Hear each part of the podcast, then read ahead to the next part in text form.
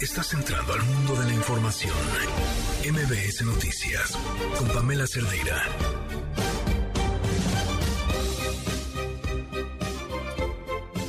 Es miércoles, comienza el segundo mes del 2023 y con todo lo que nos depara, aquí estamos. Soy Pamela Cerdeira, comenzamos.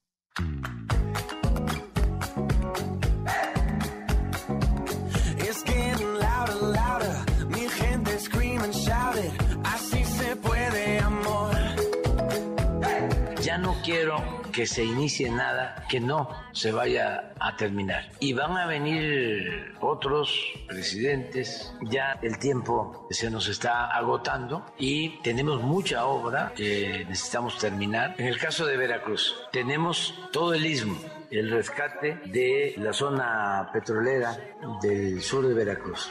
Vamos a seguir apoyando, pero no queremos iniciar nada que no se vaya a concluir y estamos apoyando la instalación de empresas. Se decidió que se lleve gas de Tuxpan a Coatzacoalcos, el gas marino de una empresa canadiense, TransCanada, ya se firmaron los acuerdos.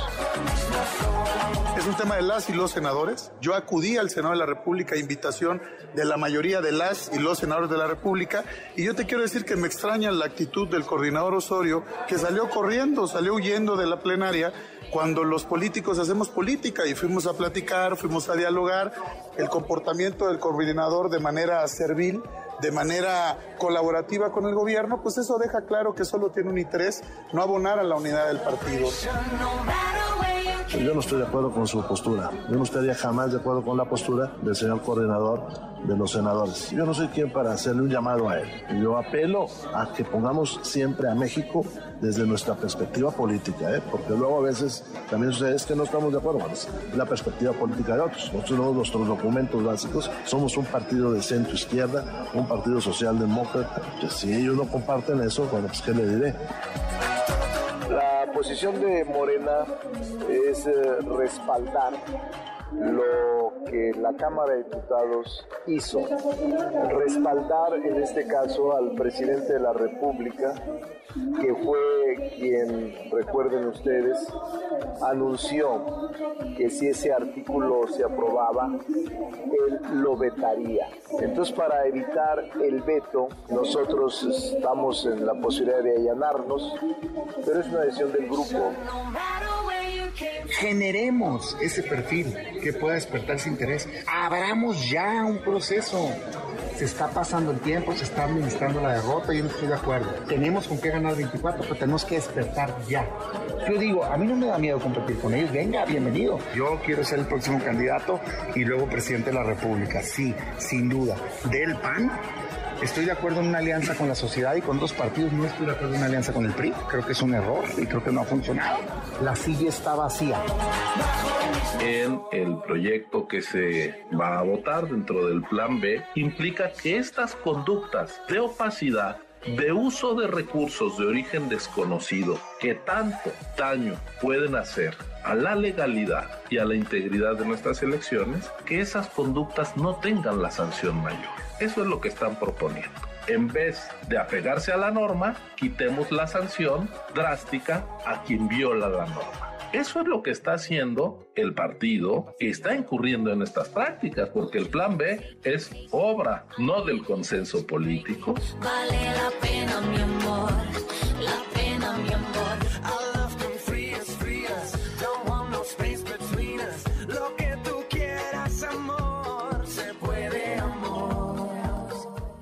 Noches, son las 7 con 7 minutos, ya está en la línea Luis Ochoa. ¿Cómo estás, Luis? Buenas noches. ¿Qué tal, Pam? ¿Cómo estás? Buenas noches para ti para el auditorio. Pues esto que acabamos de escuchar está a cargo de Álvaro Soler y Jennifer López, se llama El mismo sol. Y ojo, Pam, porque pues hoy esto, esto va a parecer sección de espectáculos, porque la selección eh, musical la decidí llamar artistas que son noticias. Entonces, pues comenzamos esto que eh, tiene que ver con Jennifer López, quien pues fue vista con su pareja, el actor Ben Affleck, conocido por su papel eh, reciente en Batman. Y pues en una acalorada discusión. De enterarte de las noticias de espectáculos para buscar las canciones, Luis. Sí, sí, sí, sí, sí. Este, hoy nos basamos en, eh, actores que están en, tendencia por, por, varios temas. Y bueno, vamos a lo largo de esta transmisión vamos a escuchar a Shakira, pues quien sigue siendo en tendencia por los nuevos giros que está tomando el caso que involucra pues a su expareja, Piqué y a Clara Chía. también va a sonar Marc Anthony, que fue nota aquí y allá pues por su reciente boda con Nadia Ferreira. RBD PAM, pues por el eh, anunciado y esperado y cada vez más cerca gira llamada Soy Rebelde Tour, que por cierto podría podría incluir a Talía, la podrían llevar, pero bueno, esto todavía no está 100% confirmado. Y bueno, PAM, por último y no menos importante, escucharemos al ídolo de primero, y Oswald, por el triste anuncio pues del deterioro, deterioro perdón, de su salud y lo llevó pues a cancelar sus giras. Hasta aquí mi reporte, PAM, como ves con esto que está pasando en el Completísimo. Bueno, muy bien, muchísimas gracias Luis. Gracias a ti, Pam. Gracias. Antes de irnos con la información, esto es lo que nos tiene Gaby Vargas. Liverpool es parte de mi vida. Presenta.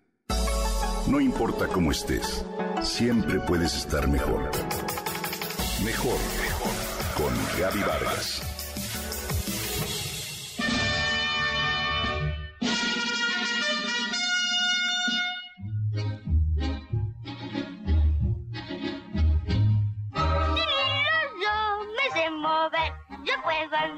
Y hasta correr. Lo tenía y lo perdí, soy libre y soy feliz. nadie me maneja a mí. Viva la libertad, esto se llama vivir. Crecimos sin duda alguna con la historia edulcorada de Pinocho, una marioneta de madera a la que le crece la nariz cuando miente la historia original, empero, fue escrita en un momento en el que la reunificación de Italia tuvo lugar. Este país sufría para encontrar unión. Había pobreza y diversos problemas sociales. Hoy, Guillermo del Toro nos trae una versión más. Su versión de la historia de la marioneta más popular y ciertamente ya ha recibido la nominación al Oscar y el Globo de Oro a la mejor película animada.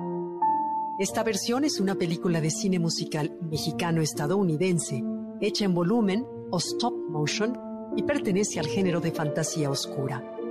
Está dirigida, por supuesto, por Guillermo del Toro y Mark Gustafson, basada en las ilustraciones de Chris Grimley de la novela italiana Las aventuras de Pinocho de Carlo Collodi. Con esta cinta, Del Toro se estrena como director de largometrajes animados más allá de sus logros técnicos por stop motion, esta versión de Guillermo destaca por su historia. Una película conmovedora y llena de mensajes o lecciones para el protagonista. Un niño de madera imperfecto que empieza a descubrir el mundo. Indirectamente, sí, los espectadores nos llevamos también algunas reflexiones. Las pérdidas no son negativas, solo son reales. Un padre pierde a su hijo y ese dolor es tan grande que al pasar de los años, el padre parece no superar la muerte de su amado pequeño. Y de manera constante pide al destino que se lo regrese. En esta cinta, Del Toro no teme hablar del dolor y la muerte. Pero sobre todo subraya el hecho de que quien se va, vive en nosotros, en nuestro recuerdo, y ahí se mantiene presente. No es posible la ausencia en la memoria ni en el corazón. Afirmó el director en alguna entrevista al referirse a la forma en la que solemos entender las pérdidas o ausencias en nuestra vida. Luego toca un tema íntimamente relacionado, la aceptación de la mortalidad. Se habla del tiempo que tenemos aquí y del fin de nuestra experiencia. Y una cosa se relaciona con la otra muerte y ausencia. Estos no son elementos negativos, sino parte de un proceso natural que atravesamos al experimentar dolor porque alguien se fue. Otra reflexión que se nos presenta en Pinocho es el hecho de que a veces esperamos cosas de los demás. Queremos cambiarlos y no somos capaces de aceptarlos así, tal y como son. Del Toro hace hincapié también en esa capacidad de sorprendernos ante las cosas más simples de la vida y dejar que nuestros problemas nos lleguen al punto de acostumbrarnos a la rutina. En su historia, el director mexicano no muestra a un Pinocho que viene a aprender para ser niño bueno, sino a un Gepetto y a un Pepe Grillo que se sorprenden y reconocen la validez de uno al otro como individuos. Cuando nos convertimos en papás, creemos que los hijos son quienes vienen al mundo para aprender de nosotros. Y luego se da este giro y nos damos cuenta que son ellos quienes nos dan lecciones para entender el mundo. Los hijos son la renovación de los padres. Muchas veces estos representan esa capacidad de sanarlos. Finalmente, Del Toro plantea un tipo de obediencia valiente. Una en la que se es capaz de decir no cuando algo no debe hacerse. Si eres leal a esa verdad, eres capaz de transformar al mundo. Todas estas reflexiones giran en torno a la cinta de nuestro querido director mexicano, en el que sin duda Pepe Grillo se estrena como un brillante narrador. Aplausos para esta cinta tan llena de vida, de amor y de belleza. Felicidades, Guillermo del Toro.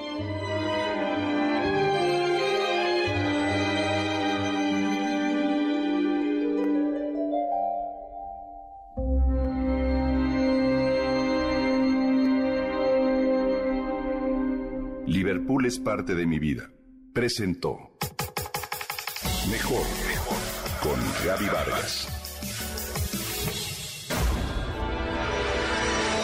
Quédate en MBS Noticias con Pamela Cerdeira. En un momento regresamos. Estás escuchando MBS Noticias con Pamela Cerdeira.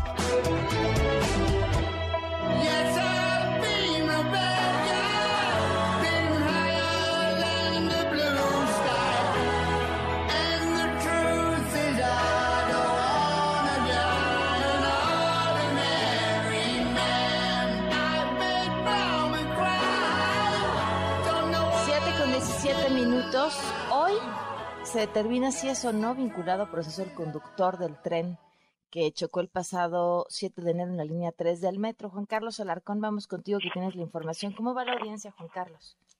Efectivamente, gracias, eh, muchas gracias, muy buenas tardes, eh, Pamela. Todavía continúa en eh, sesión este, eh, pues, de- el desarrollo de esta audiencia en las salas de oralidad de la colonia Doctores, eh, donde fue presentado vía satelital, vía remota, el operador del sistema de transporte colectivo Metro que chocó el- en la línea 3 el pasado 7 de enero, Carlos Alfredo, comparece de esta manera ante el juez de control debido a las lesiones que él presenta. Pre- eh, tiene una fractura de cadera, fractura de fémur y también una insuficiencia renal que le causó el choque y las lesiones. Te comento que el Ministerio Público hace una amplia exposición con todos los datos de prueba que recabaron de la investigación que llevaron a cabo los peritos y los detectives de la institución, donde justamente, bueno, pues expone que esta persona no tuvo ni la pericia y, tam- y también faltó pues a los protocolos para la conducción de eh, los trenes eh, del sistema de transporte colectivo metro al cambiar de un sistema eh, abierto a un sistema de pilotaje automático cuando esto no se podía hacer en, curso. También mencionó el Ministerio Público que otro dato de prueba es que este este tren circulaba a una velocidad excesiva que superaba los eh, límites de velocidad que es de 35 kilómetros por hora y ese circulaba a 45 kilómetros por hora al momento de la colisión. Y mencionan que el operador tampoco tuvo la eh, pues eh, la agudeza para poderlo frenar o intentar frenar este tren número 24 que chocó contra el otro que se encontraba estacionado que es el 23 en todas esas esas horas pues se ha llevado a cabo esta audiencia. Te comento que se presentó también eh, la parte la asesoría legal y jurídica de los eh, papás de Yaretsi que fue la joven que perdió la vida en este accidente y el eh, pues el propio eh, abogado Christopher Estupiñán hizo eh, mención de que era necesario eh, pues eh, declarar la nulidad de la primera audiencia que se había llevado a cabo donde se hizo la imputación en contra del operador debido a que no se citó a las víctimas a la totalidad de las víctimas para que comparecieran en esa audiencia. Y él, eh, Christopher Estupiñán, se presentó este día en la sala de oralidad para solicitar al juez de control que se llevara a cabo esa nulidad y momentos antes de ingresar al Tribunal Superior de Justicia mencionó lo siguiente. Escuchen. Respecto a la audiencia de hoy, que es la continuación de la inicial, el día de ayer a las casi doce y media de la noche recibimos una notificación por parte del Tribunal del Poder Judicial para requerirnos que presentáramos en la continuación de la audiencia. Eh, estamos haciendo acto de presencia porque vamos a también ahorita en la audiencia plantear la solicitud de nulidad tanto de ese citatorio como de esta audiencia y esperamos que se resuelva antes del inicio de la audiencia nuestra petición anterior. Pero en sí venimos a oponernos a la celebración de esta audiencia. Bueno, pues no tuvo efecto lo que planteaba el abogado, sin embargo, mencionó que tampoco habían tenido acceso a la carpeta de investigación, se le hizo de su conocimiento al juez de control y este otorgó un plazo de una hora para que se eh, pues tuvieran conocimiento de lo que se había ya integrado por parte del Ministerio Público. Así es que esta audiencia continuará en las próximas horas. Están pues prácticamente los alegatos, tanto la discusión del Ministerio Público con los datos de prueba recabados, la defensa del imputado, de Carlos Alfredo, que se encuentra pues convaleciente por estas lesiones, y también la asesoría jurídica de las víctimas que han mencionado la necesidad de anular todo este proceso debido a que no fueron convocados para estar presentes durante la primera audiencia de la semana anterior. Y es el reporte que tengo. Y tienen un punto, sin duda, pues son los principales afectados, ¿no? Claro, pues ellos tendrían que tener conocimiento total de todo, eh, acceso directo a la carpeta de investigación, pero el Ministerio Público, al momento que el juez preguntó el motivo por el cual no se les había notificado, el Ministerio Público pues se salió con un argumento eh, haciendo referencia de que no tenía la totalidad de las direcciones, las ubicaciones, domicilios de las víctimas y es por ello que no se les había podido notificar. Ay, no es cierto. Verdaderamente es pues asombroso, ¿no? Pero a ver, o sea, con el mega macro operativo que hicieron, porque fue un operativo importante para atender a las víctimas, este, lo vimos quienes pasamos por afuera de los hospitales en donde estaban, no, o sea, es absurdo pensar que que, no hubieran tenido la oportunidad de tener forma de contactarlas, ¿no? Sí, efectivamente, pues es algo que es inverosímil porque al momento de iniciar la carpeta de investigación y tomar declaración a las 59 personas de las 106 que resultaron lesionadas, 59 porque fueron las únicas que presentaron denuncia formal ante la gente del Ministerio Público. Cuando se hace este procedimiento, quiero mencionarlo, lo primero que pues solicita el Ministerio Público es identificación, que se identifique la persona y domicilio donde radican precisamente para cualquier notificación. Así es que, pues el argumento que utilizó la autoridad ministerial y que expuso ante el juez de control de que esa era la razón por la cual no se había notificado en su momento a las víctimas, pues está eh, en duda. Sin embargo, pues eh, el juez comentó que pues se tenía que seguir esta audiencia, no le dieron esta posibilidad al abogado Christopher Estupiñán, así es que pues eh, se desarrolla esta esta audiencia donde hoy se definirá o quizá en las próximas horas se defina si el operador del metro es o no vinculado a proceso. Por lo pronto, él no se encuentra eh, detenido, no se encuentra preso en algún reclusorio. Él se le había eh, dado inicialmente lo que se denomina el arresto domiciliario o el resguardo domiciliario, precisamente por el tipo de lesiones que presenta, pero nos comentaban que el día de ayer, eh, en un movimiento que tuvo, nuevamente resintió la fractura de la cadera y del fémur y aparentemente pues eh, tuvo que ser hospitalizado nuevamente para una revisión y vía remota es que está llevando él a cabo esta audiencia, la está presenciando a través de un monitor, observando y escuchando lo que dice su abogado, el juez y el asesor de las víctimas. Bueno, pues muchísimas gracias Juan Carlos, buenas noches. Gracias, muy buenas noches. En un tema relacionado al director general del Metro, Guillermo Calderón, vinculó el robo de cable de cobre del sistema de transporte al crimen organizado. Escuchen lo que dijo. Ahí eh, tuvimos eh, el año pasado 14.500 metros, es decir, más de 14 kilómetros de sustracción, y esto pues, no puede ser solo una persona indigente que se meta al registro, son grandes volúmenes y da cuenta de que habla de un grupo de crimen organizado, para decirlo con todas sus palabras. Por cierto, el día de ayer tuvimos aquí en entrevista prácticamente a punto de salir del aire a mm, el, director del titular del sindicato, eh, y tuvimos también en entrevista al abogado del conductor de, de, la línea 3, eh, justamente quien se encuentra en el hospital atendiendo eh, vía remota a esta audiencia. Nos pide el sistema de transporte colectivo Metro eh, hacer uso de derecho de réplica y mandan el siguiente comunicado que dice así. A los trabajadores del metro, la investigación y resultados de los dictámenes periciales de la Fiscalía señalan como una de las causas el robo de cable en los registros al exterior de las instalaciones de la línea 3. Este sistema ha presentado ante la Fiscalía en diversas ocasiones denuncias de robo de cable de cobre que se realiza por grupos de delincuentes externos al metro. Amo la explicación. Esto representa riesgos para la operación del sistema y una pérdida económica. Solicitamos a la Fiscalía, a la Secretaría de Seguridad Ciudadana la Guardia Nacional que continúen con sus labores de protección y cuidado, así como de investigación para dar con los responsables de estos actos y otros actos atípicos que no tienen relación con las y los trabajadores y que dañan la operación del metro y atentan contra la seguridad. Por otro lado, queremos informar que se llevan a cabo labores preventivas para garantizar la seguridad de los usuarios. Para ello se ha acordado un conjunto de representación sindical para realizar las siguientes acciones y habla acerca de distintas acciones de eh, supervisión conformadas con técnicos en, especialistas en las diferentes áreas, revisión a los trenes, los aparatos, las vías, los sistemas eléctricos y demás. Y se trabaja con la atención inmediata a las necesidades operativas y la Guardia Nacional mantiene vigilancia las 24 horas. Eh, bueno, pues es parte de un comunicado en realidad.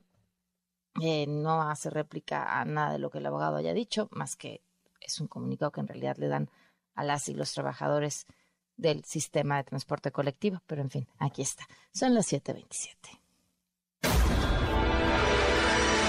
Quédate en MBS Noticias con Pamela Cerdeira. En un momento regresamos. Estás escuchando MBS Noticias con Pamela Cerdeira.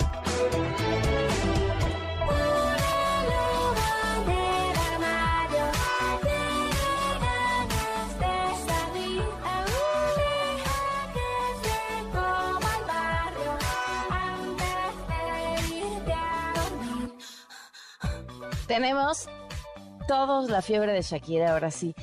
Gracias, y qué buena es. O sea, esto ha sido además una gran oportunidad para redescubrirla, eh, regresar a sus primeros discos que son maravillosos. Qué grande Shakira.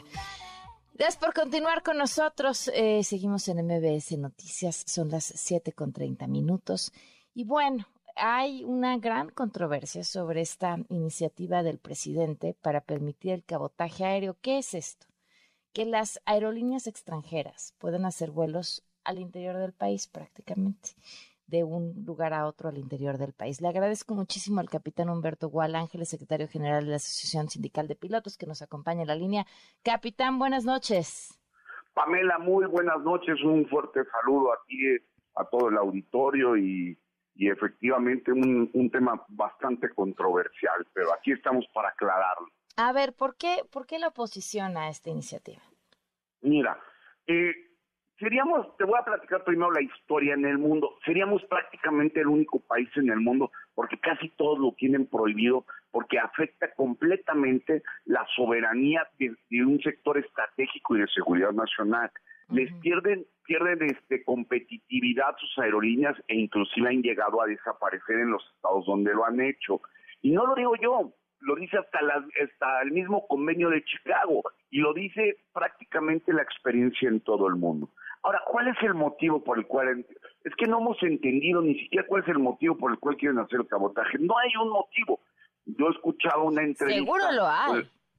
Pues, ¿Perdón? Seguro lo hay. Eh, eh, es lo, eh, ahí va. Yo escuchaba una entrevista del secretario de Comunicaciones y Transportes que le decía para atender ciertos mercados estratégicos y de conectividad regional. Yo pregunto, ¿y cuáles?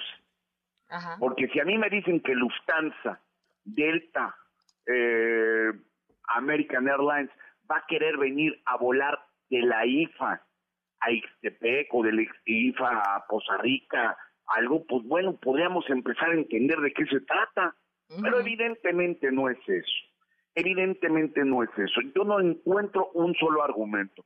El único argumento que he escuchado, y lo escuché del señor presidente, es detonar la, la operación del Aeropuerto Internacional de, Felipe, Ángeles, y Y lo decimos con toda honestidad y con todo respeto, se están equivocando, van a destruir la aviación por en un error que ni siquiera ellos mismos le han entendido, porque no lo han podido asesorar de manera correcta al presidente. A ver, eh, yo oigo esta versión y no puedo evitar la comparación y digo, siento que estoy escuchando a los taxistas oponerse a la entrada de los Ubers. Eh, porque en el fondo siento, y ahorita me corriges y me das tu punto de vista, que el argumento es, solo hay un pastel, las rebanadas ya están repartidas y si metemos a alguien más, pues se nos hace el chiquito el pastel para todos. Por esta retórica, yo te lo cambio de esta manera. ¿Tú consideras, eh, hablando del tema de Uber, que es por un tema de precios. Entonces, creo que es de precios. Yo te voy a poner el ejemplo no, no, de precios, No, no, no, los taxistas se quejan eh, porque, eh, porque les quitan clientes y los usuarios decimos ah, que venga la competencia. Entre más competencia, mejores oportunidades. Te lo platico rápidamente. Tú, Sandra y yo, Humberto Wall, trabajamos en una compañía mexicana, ¿verdad? Tú pagas impuestos a México al igual que yo.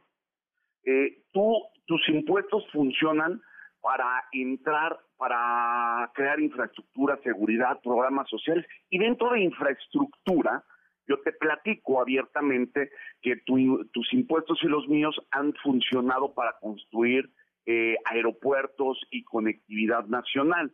Entonces, para que la riqueza se quede en México y genere riquezas. Otro ejemplo así tan sencillo, van a venir eh, eh, aerolíneas extranjeras a volar en México. Yo te pregunto, tus impuestos y los míos vamos a comprar un boleto en American Airlines, en Delta, en Lufthansa, en donde tú me digas, ese impuesto, ese dinero que se debiese de quedar en la nación, ¿a dónde crees que va a ir a parar? Se va a quedar el, dinero que tú compraste en American Airlines o en Delta, se va a quedar en México para proveer eh, programas sociales, salud, seguridad, o se va a ir a Estados Unidos. Sigues usando el mismo argumento de los taxistas, ¿eh? Pues, la verdad es que no, yo no los he oído en ese sentido. Y te voy a poner otro ejemplo. Hablemos del cabotaje marítimo. Eh, Sandra, hablemos del cabotaje marítimo. Tú sabes que lo hemos permitido, tú sabes que somos el, el país número 15 en mar territorial que tenemos actualmente a nivel mundial. Somos el 15. ¿Y sabes cuántos buques de gran calado tenemos en México? Tenemos 17, 18. ¿Por qué? Porque permitimos el cabotaje. Y no lo digo yo, ahora vamos al ejemplo de Estados Unidos. Estados Unidos, ¿por qué lo tiene prohibido si es el país más comercial y más globalizado del mundo? Completamente su economía es eh, globalizada. Completamente. ¿Por qué lo tienen prohibido ellos? Porque ya lo tomaron, ya lo hicieron. En 1960 se equivocaron cuando abrieron el cabotaje en el sector marítimo. Ah, y tenían una flota de más de 100 mil buques. Hoy, 60 años después, después alrededor de 100 mil buques, ¿cuántos buques crees que tengan de gran calado en Estados Unidos? Una de las economías más grandes, la más principal o la segunda más grande del mundo. Tienen menos de 1.600. Se equivocaron y por eso lo pusieron en su constitución, que no vuelven a ceder, no vuelven a ceder ninguna parte de su soberanía, porque recordemos que el territorio nacional lo compone el subsuelo. Defendimos el litio, ¿no, Sandra? Lo no, yo, yo soy Pamela. Las mineras. Yo soy Pamela. Espérame, no me cambies de nombre, capitán, Pamela. Ah, Pamela, perdón. Pamela. bueno, yo pensé, a lo mejor Sandra es un personaje imaginario que trabajaba con nosotros no, en ya este te ando diciendo Sandra desde el principio de la entrevista, perdón. No pasa nada, ah, yo te estoy diciendo que tú eres el taxista en esta entrevista, entonces no pasa nada. Ah, este, bueno. sin que ninguno de los dos se sienta ofendido porque no lo es. Este, a ver, espérame, te, te, voy a, frenar tantito aquí. Eh, tú empezaste diciendo es el único país en el mundo que lo permitiría, pero la experiencia en el mundo nos dice que no ha funcionado. Entonces, ¿quiénes sí han hecho el, el cabotaje, pero en, las aerolíneas, ¿no? No en el marino como estás hablando en, el caso de Estados En aerolíneas del mundo. Perú, Perú eh, abrió cabotaje hace algunos años y tenía una línea aérea Aeroperú. Esta línea aérea, cuando abre el cabotaje, pues evidentemente quiebra. Entonces los trabajadores del sector aeronáutico, que son amigos míos, muchos de ellos, ¿Qué hicieron? Se tuvieron que contratar, como lo que va a pasar en México, se tuvieron que contratar prácticamente con aerolíneas chilenas, con la Chile o con otras del mundo que hacen cabotaje en su país. Ellos si tú tienes, tú trabajas para una empresa chilena, aunque tú vivas en París, en, en, en Perú, perdón, en Lima, ellos pagan impuestos en, en Chile. La economía, el dinero y la productividad y la riqueza económica va para Chile. Ellos no tienen IMSS, el equivalente a su IMSS, a su Infonavit. ¿Por qué? Porque ellos están contratados en Chile. Ese es un ejemplo. Europa, que tú me vas a hablar de Europa. Este, No, yo no te voy a hablar. Bueno, yo te lo voy a hablar. Yo te voy a hablar de Europa. Háblame de Europa, la comunidad europea tiene cabotaje Ajá. y tiene un cabotaje no abierto como el que pretende el gobierno mexicano. ¿Y qué hicieron? ¿Cuál es el problema que enfrentan ahorita y que lo van a tener que atender y ya están tratando de atenderlo? Que la comunidad europea tiene un cabotaje no simultáneo, tiene un cabotaje en octava libertad, que es decir, regresan a su, a su país de destino ilimitado. Pero, ¿qué pasó con los empresarios de esos países? Se dieron cuenta que si salían de la comunidad europea, se salían de prácticamente de toda la regulación aeronáutica y les bajaban sus impuestos y se mudaron a Noruega e Irlanda o a Malta o inclusive a Singapur. ¿Y qué pasa con los trabajadores españoles, italianos, franceses, alemanes que están contratados en esas aerolíneas? Lo que te platiqué, la derrama económica no se queda en sus países de origen. Se va a Noruega, se va a Singapur, se va a Malta, fuera de la comunidad europea. Las- el sector aeronáutico, eh, el sector aeronáutico es el 3.5% del Producto Interno Bruto. Somos un millón y medio de trabajadores. En pura nómina, en pura nómina, son arriba de 400 millones de dólares. Esos 400 millones de dólares, eh, pues quítale el 35%, pues ciérralo a 30% de, de pago de ISR. En ese pago de ISR se queda en el país, se queda en el país y, y, y sirve para lo que yo ya te platiqué, programas sociales. Oye, pero, demás. pero eso se seguiría quedando en el país porque pues lo- tú estimas que las aerolíneas que hoy están operando en el país pues seguirían operando de la misma De ninguna manera, de ninguna manera, Pamela.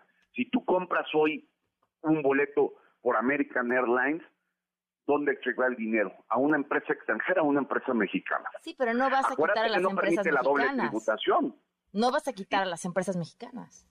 pero tienden a desaparecer. Ya te dije los casos de Perú y te platico y estamos yéndonos nada más al, al sector aeronáutico de, de vuelos comerciales. Yo te platico los vuelos de que somos la cuarta aviación regional de aviación general y privada en el mundo. Somos la cuarta. Y, y tener un avión con matrícula mexicana es lo más caro que existe. ¿Por Ahora, qué? Porque te- los seguros son duda. más caros. Este, te- bueno, tengo varias dudas. Eh, la primera de ellas es, eh, estos, eh, ¿cómo se llaman los slots?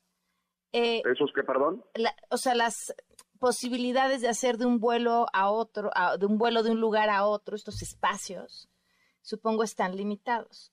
Ahora, y por, No, por la misma capacidad aeropuertuaria. No te entiendo si está limitado.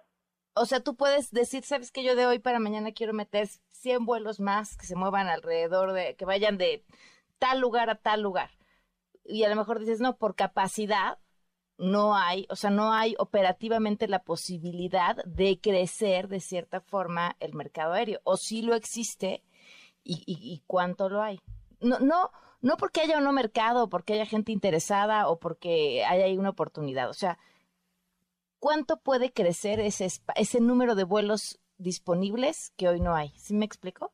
Aquí en el país, evidentemente es un negocio, este, Pamela, ¿verdad? Pamela, es un, es un negocio, eh, eh, es un negocio y, y lo, y lo marca el mercado. ¿Tú crees, ah, este, Pamela, si el aeropuerto internacional Felipe Ángeles hoy no estuviera como un nicho de mercado bueno, porque el aeropuerto es bonito, ¿eh?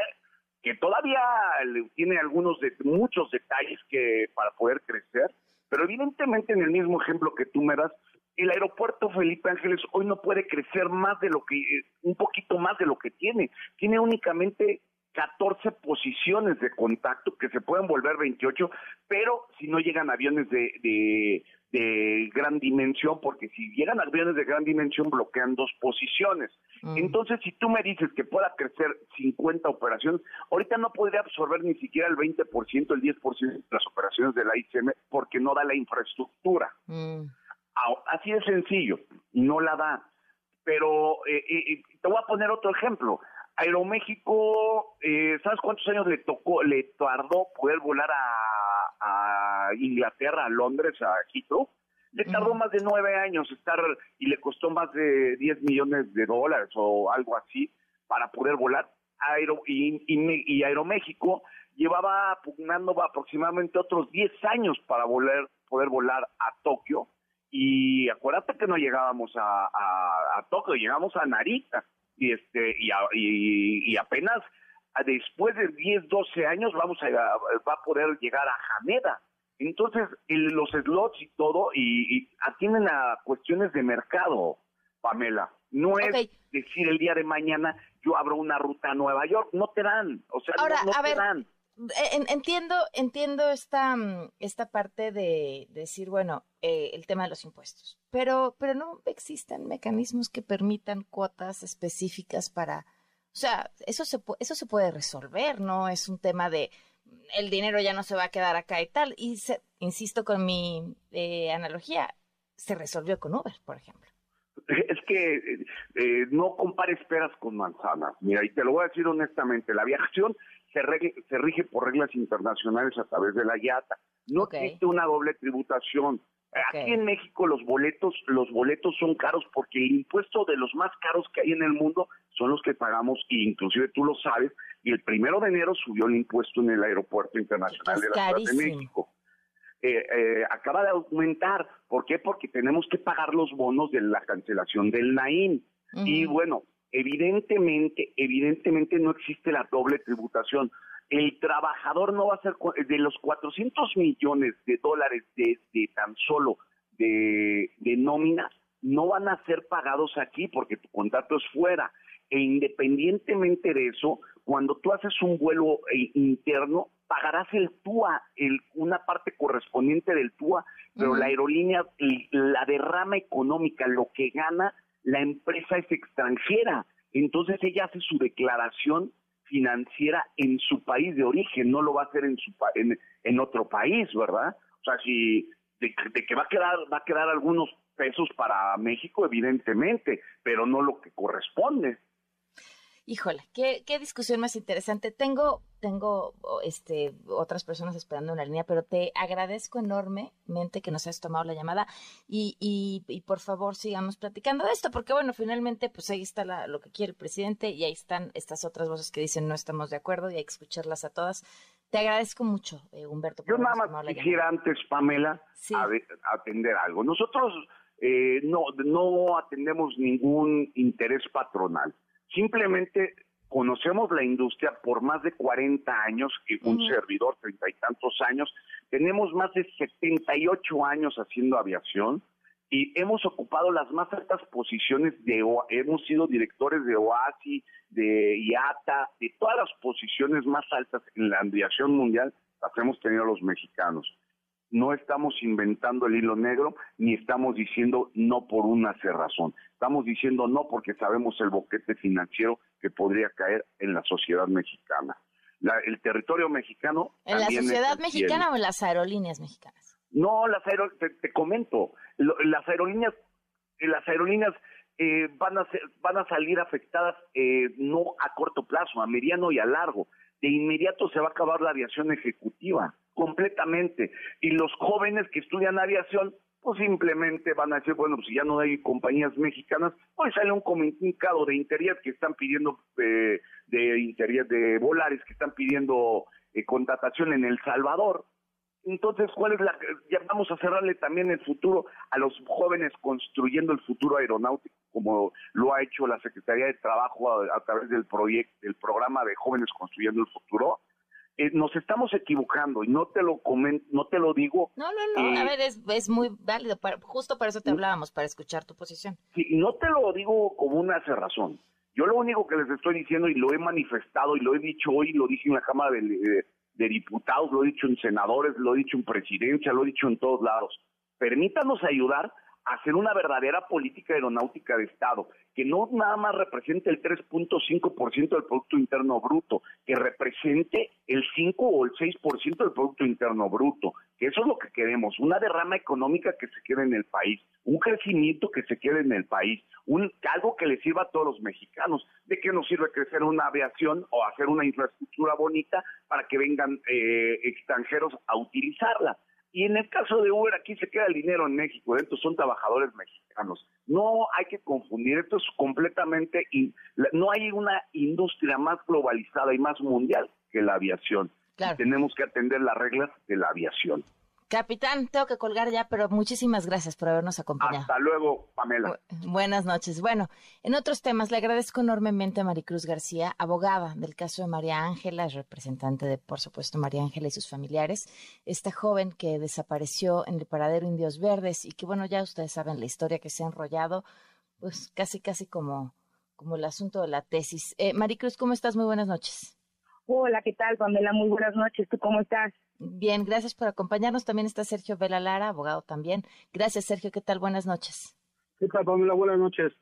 Eh, aprovecho para preguntarles, eh, Maricruz, parecía que el asunto estaba ya sellado después de lo que dio a conocer la Fiscalía y ayer este giro de tuerca que incluye una disculpa por parte de la Fiscalía. ¿Por qué? ¿Qué es lo que pasó? Este, bueno, uh, le voy a dar la palabra a, Sergio. Te escuchamos. Sergio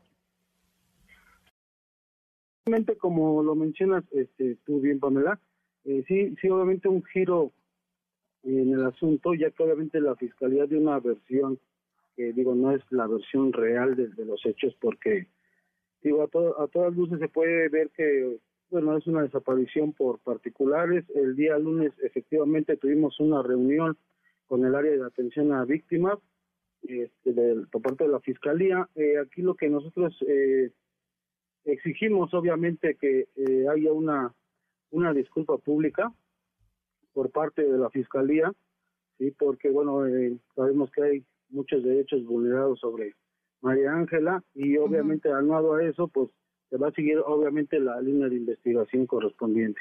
¿Cuándo va a emitir la Fiscalía esta disculpa pública? Me imagino que se refieren a la emisión de la información que se dio a conocer, como los videos. Sí, así es. Eh, ahorita, bueno, estamos en coordinación este, con ellos y esperemos que, bueno, esa eh, pública se pueda realizar eh, la próxima semana. Ahora, ¿qué pasó después? O sea, ustedes dicen, es que no se investigó y me, parece que, claro, es uno de los cabos sueltos. ¿A dónde fue ella después de este lugar? De entrada, ¿por qué, sal, por qué porque se fue en teoría, ¿no? O sea, ¿qué otra cosa había detrás? Y, y, las condiciones en las que reportó la policía que la habían encontrado. ¿Qué fue lo que pasó? Eh, hasta ahorita, bueno, eh, lo que nosotros hemos eh, investigado toda esta situación, eh, como te comenté hace rato, ¿no? La situación no es realmente como se está planteando o se trató de plantear por parte de la fiscalía.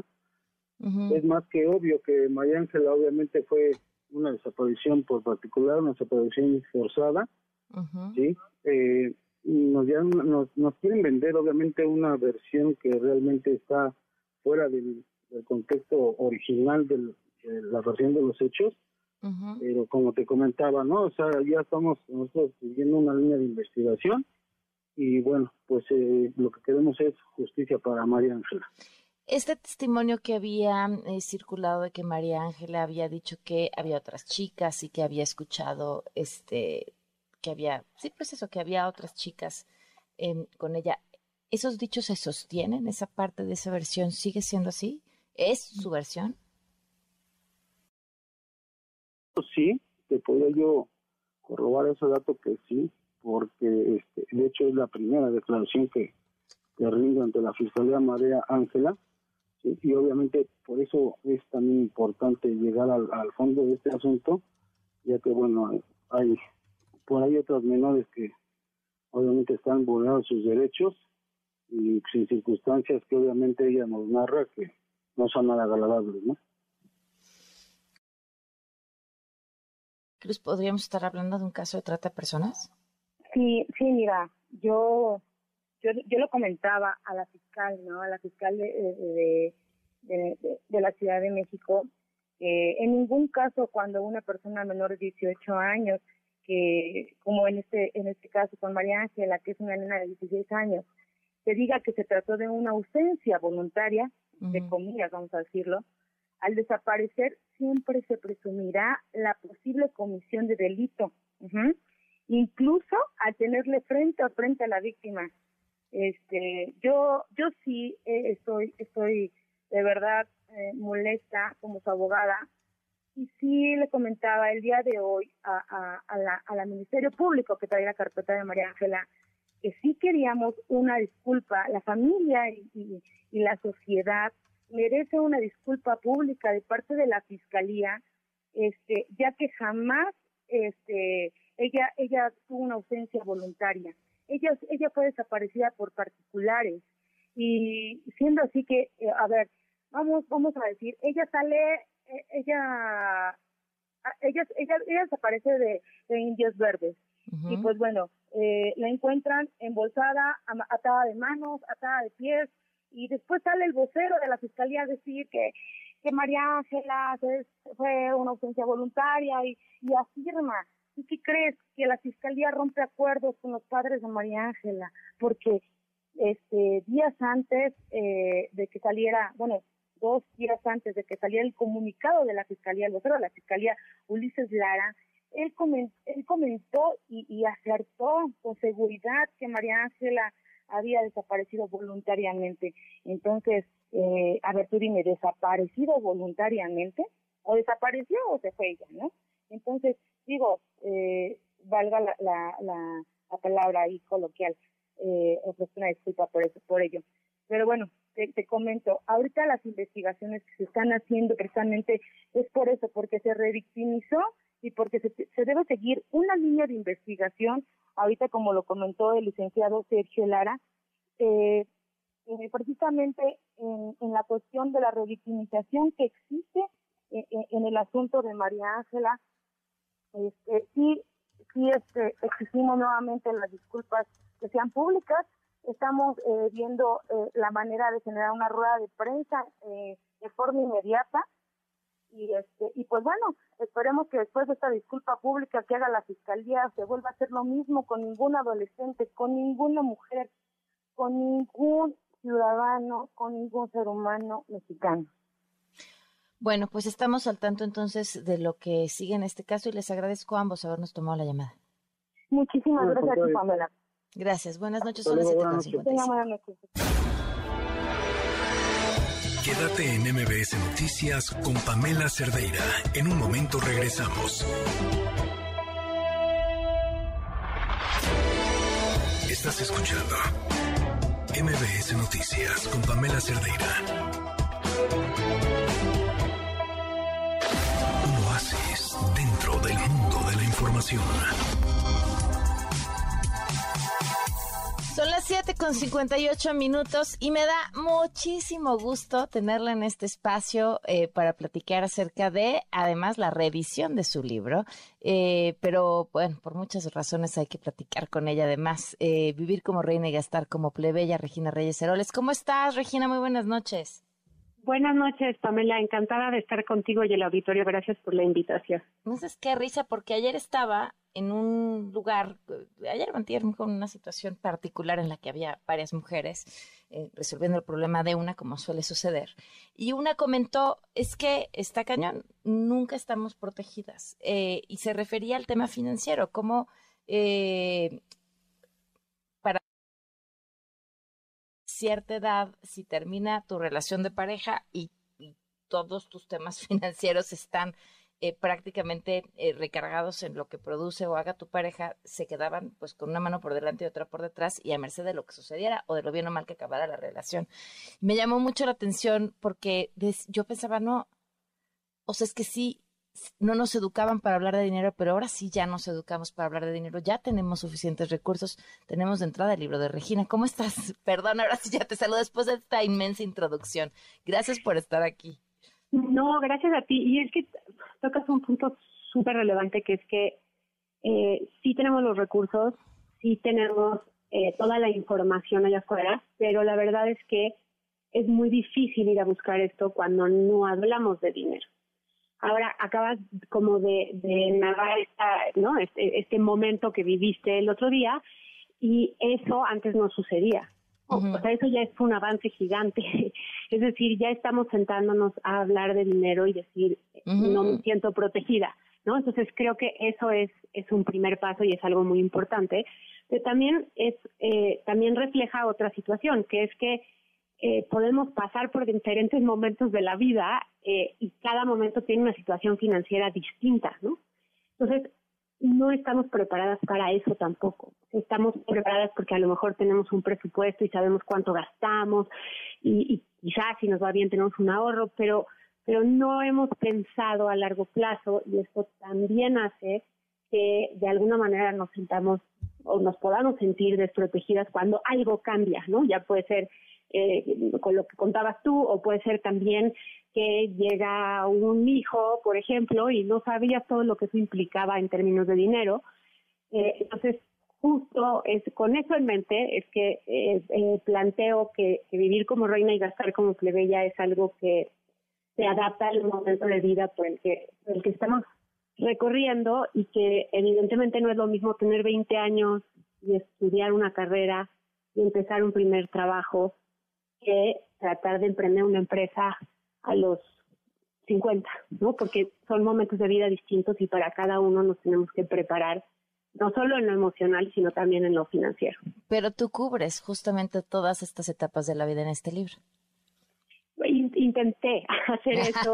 Eh, me queda claro que, que, debe de haber otros momentos en los que a lo mejor eh, no pensé, pero sí busqué a mujeres que pasaban por un divorcio o que estaban en ese momento de su primer empleo o que perdían a su pareja y tenían que reordenar eh, todas las finanzas con un, a lo mejor, eh, tema además de, de, pérdida porque falleció su pareja, ¿no? Entonces, como además hay un tema que va muy ligado eh, en la parte emocional con el dinero, ¿no? tomamos decisiones muchas veces desde el estómago y entonces también desde ahí tenemos que analizar cómo nos estamos sintiendo y cómo eso influye en las decisiones financieras que estamos tomando. Y pensé que si leíamos historias de mujeres que pasaban por esos momentos, quizá podríamos encontrar ahí cómo balancear esta toma de decisiones eh, con, con la parte emocional que siempre es muy complejo. Muy, muy complejo. Oye, Regina, pero además hay, este, en, en esta reedición del libro, me imagino, encuentras ya una serie de pues innovaciones que finalmente hay relacionadas con el tema del dinero, cómo moverlo y cómo cuidarlo, que nos vienen también de mucha utilidad. Sí, eh, por ejemplo, la parte de la tecnología, ¿no? Eh, y el acceso a información. la, realidad es que eso ha cambiado cómo manejamos el dinero. Y por eso tenemos también que ser como mucho más cuidadosas en cosas que no habíamos pensado antes, ¿no? Así como vemos muchos más fraudes que suceden porque le picamos a una liga en el celular en un mensajito que llega, eh, y tenemos que entender también que nos pueden llamar y que si damos demasiados datos podemos caer en un problema. También existe este, esta otra parte muy interesante de que tenemos, como decías tú, la información en la palma de nuestras manos. Podemos entrar y revisar el rendimiento de cada una de las afores, por ejemplo, según nuestro, ¿no? La afore en la que estamos y en la CIEFOR en la que nos encontramos, y ver cuál es la mejor, y a lo mejor cambiarnos, ¿no? A la que más rendimiento nos esté dando. Pues también tenemos enfrente esa capacidad de, eh, de encontrar respuesta a las financieras que a lo mejor no queremos hacerle a alguien, tener un poco más de información que nos guíe en un camino para tomar mejores decisiones. Oye, Regina, ¿tienes alguna presentación próximamente? Sí, eh, principios de marzo en la en la minería, ojalá puedan acompañarme porque creo que entre más, como dices, hablemos de dinero, más vamos a encontrar esta tranquilidad quizá que, que genera eh, la, planeación y el estar certero de que sí tenemos algo ahí para, para cuando haya un momento de Perfecto. Pues Regina, que busquen el libro Vivir como Reina y Gastar como Plebeya de Regina Reyes Heroles. Y te agradezco mucho que nos hayas acompañado. Muchísimas gracias a ti y al auditorio. Te mando un fuerte abrazo. Son las ocho con cuatro. Quédate en MBS Noticias con Pamela Cerdeira. En un momento regresamos. Estás escuchando MBS Noticias con Pamela Cerdeira.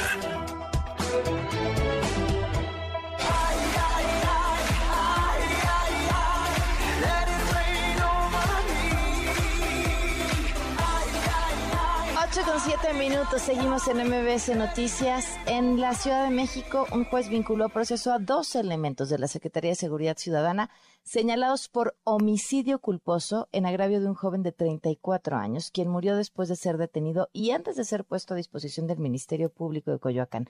Esto se dio ayer. Los familiares de la víctima eh, se manifestaron el día de hoy justamente, bueno, más bien el martes, perdón, para exigir justicia.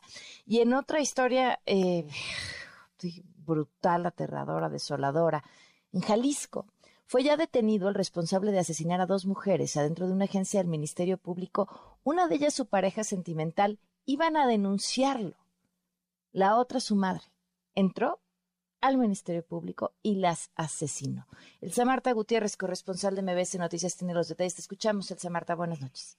Gracias, eh, Pamela. Un placer como siempre. De hecho, a través de su cuenta de Twitter, el gobernador de Jalisco, Enrique Alfaro Ramírez, eh, bueno, informó sobre la detención de este joven de 21 años de edad, eh, Christopher, quien, eh, pues, eh, finalmente, como lo dices tú, lamentablemente ingresa a esta agencia del Ministerio Público ahí en el municipio de Poncitlán y asesina a la madre de dos de sus hijos y luego termina con la de su suegra.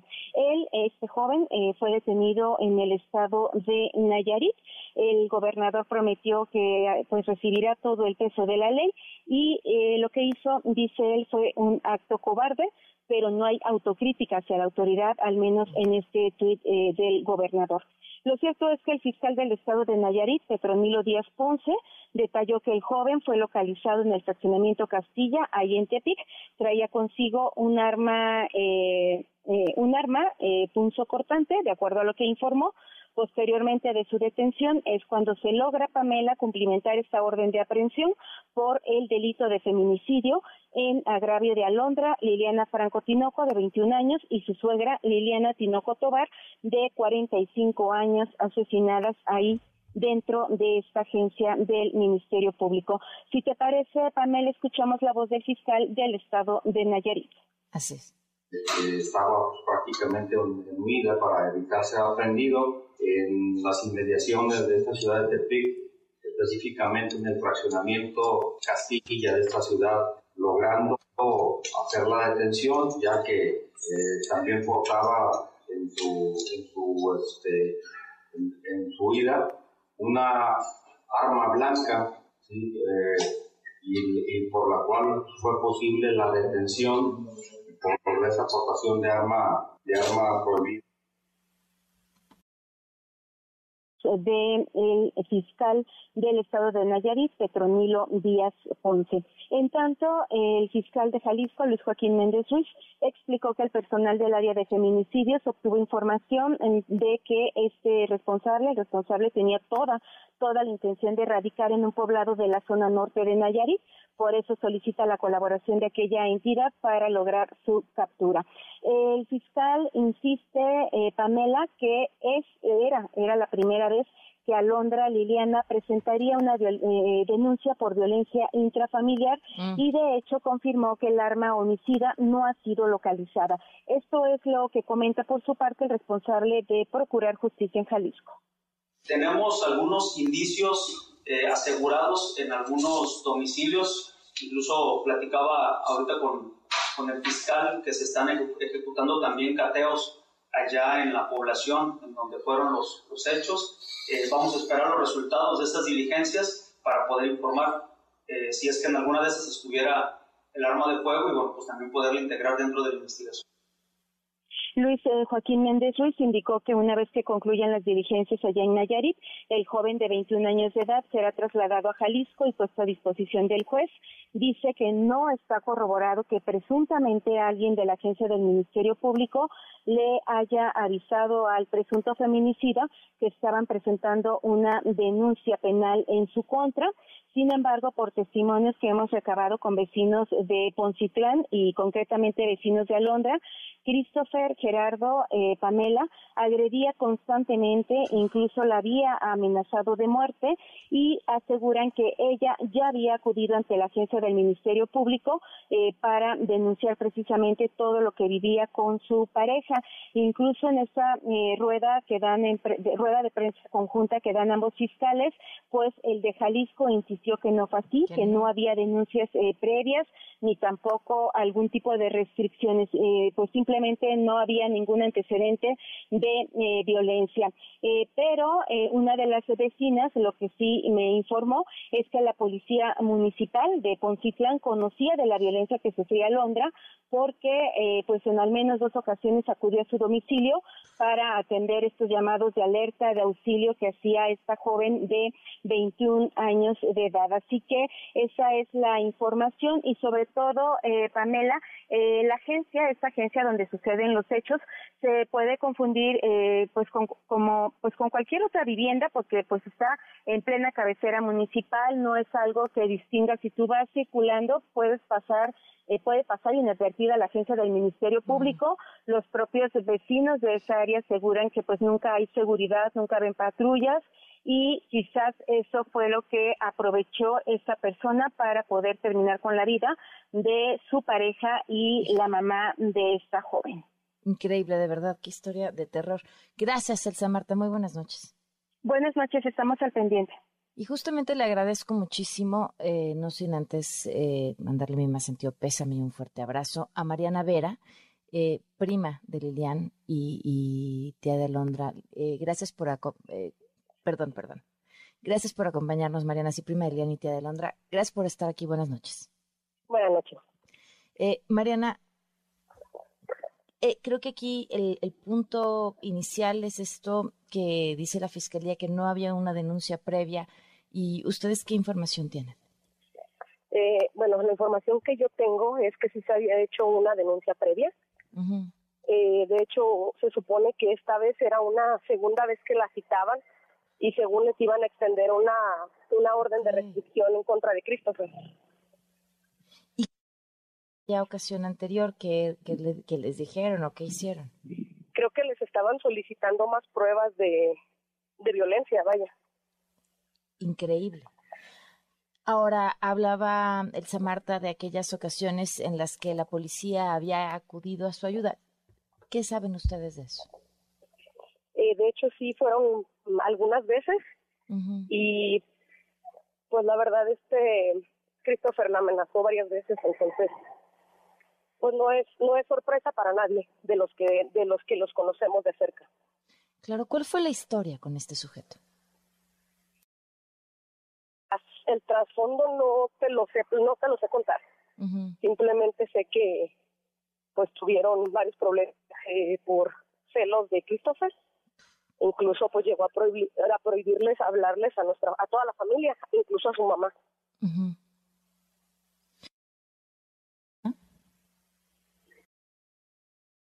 Que como cinco o seis años. Oye, ¿no tenían hijos? Sí, tienen dos. ¿Qué pasó con los hijos ahora? Los tiene la familia de, de mi prima Liliana. Ok. Eh, híjole, ¿qué poderle decir a quienes hoy nos están escuchando después de esta historia de terror que está viviendo tu familia, que finalmente la violencia puede ser muy cercana a quienes hoy nos acompañan y quizá no la han visto? Así es. ¿Qué les dirías, Mariana? Que no aguanten nada y que siempre alcen la voz. Aunque ¿Qué no las escuchen. Como, como familiares, ¿qué sería la justicia en un caso como este? No te escucho muy bien. ¿Qué es lo que qué es lo que están buscando a través de la justicia? Además, por supuesto, de una condena. eh, Pues además de que se haga justicia con la condena que le van a dar a él, eh, pues que sirva, que sirva de experiencia para que Fiscalía mande más seguridad en este municipio, sino en todos lados. Que se asegure la, que se asegure exactamente la seguridad de todos, no solo de las mujeres, de todos en general. Mariana, ¿este sujeto a qué se dedica? ¿Perdón? ¿Este sujeto a qué se dedica? Cantaba, tenía como una empresa de eventos o algo así. ¿Hay algo que te parezca importante agregar? ¿Perdón? ¿Hay algo que quieras agregar, Mariana? No. Bueno, pues te agradezco mucho que, nos hayas tomado la llamada. Mi más sentido pésame y por supuesto nos mantenemos en, en contacto. Muchas gracias. Gracias a ustedes. Buenas noches. ¿Por qué insistir y por qué preguntar sobre si había o no una denuncia? Porque en tu hogar pareciera que esa es la única forma de poder salir, ir y denunciar y confiar en que las autoridades cumplan con su deber, que es brindarte protección.